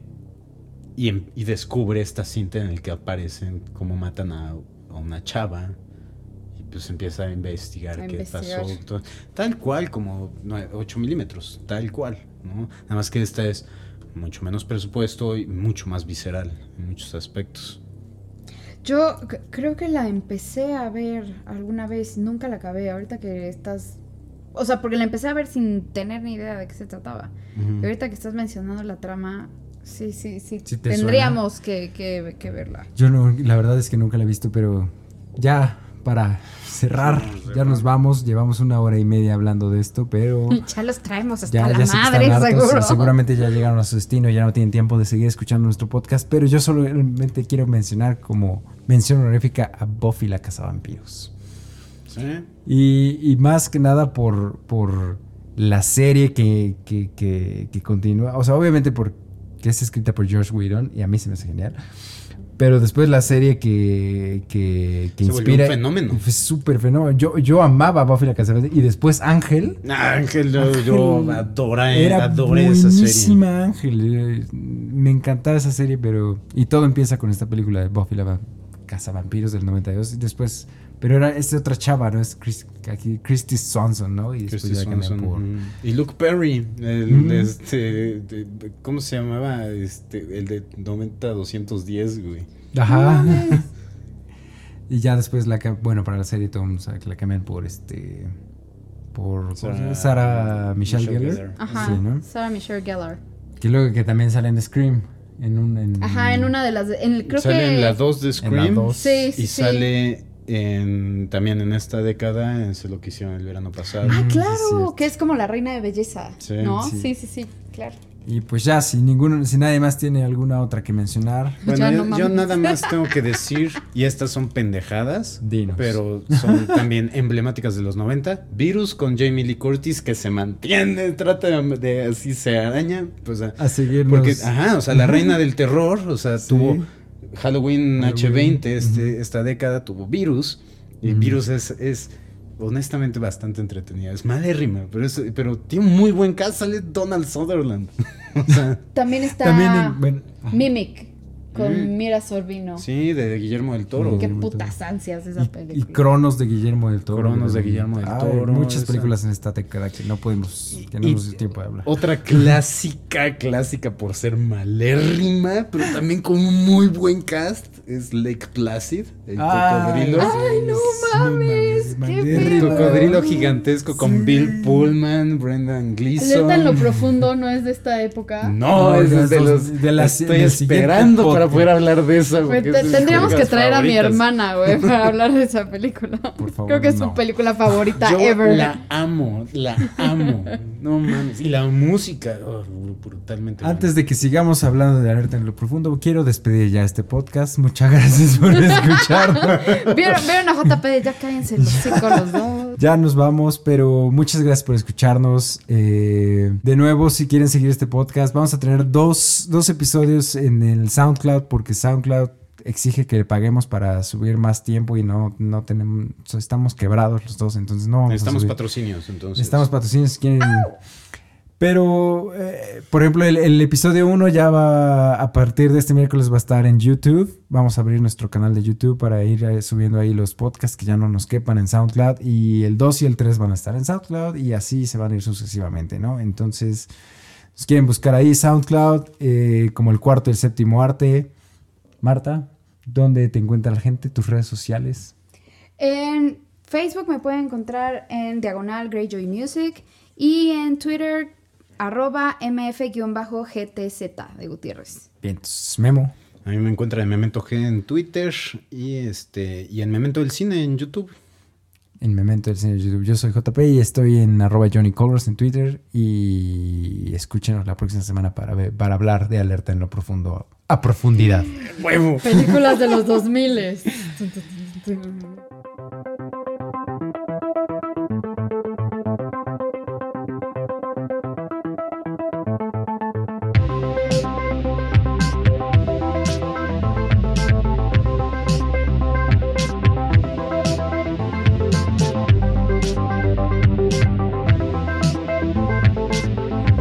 Presentado a ustedes por Mi Clan Studio y Memento del Cine.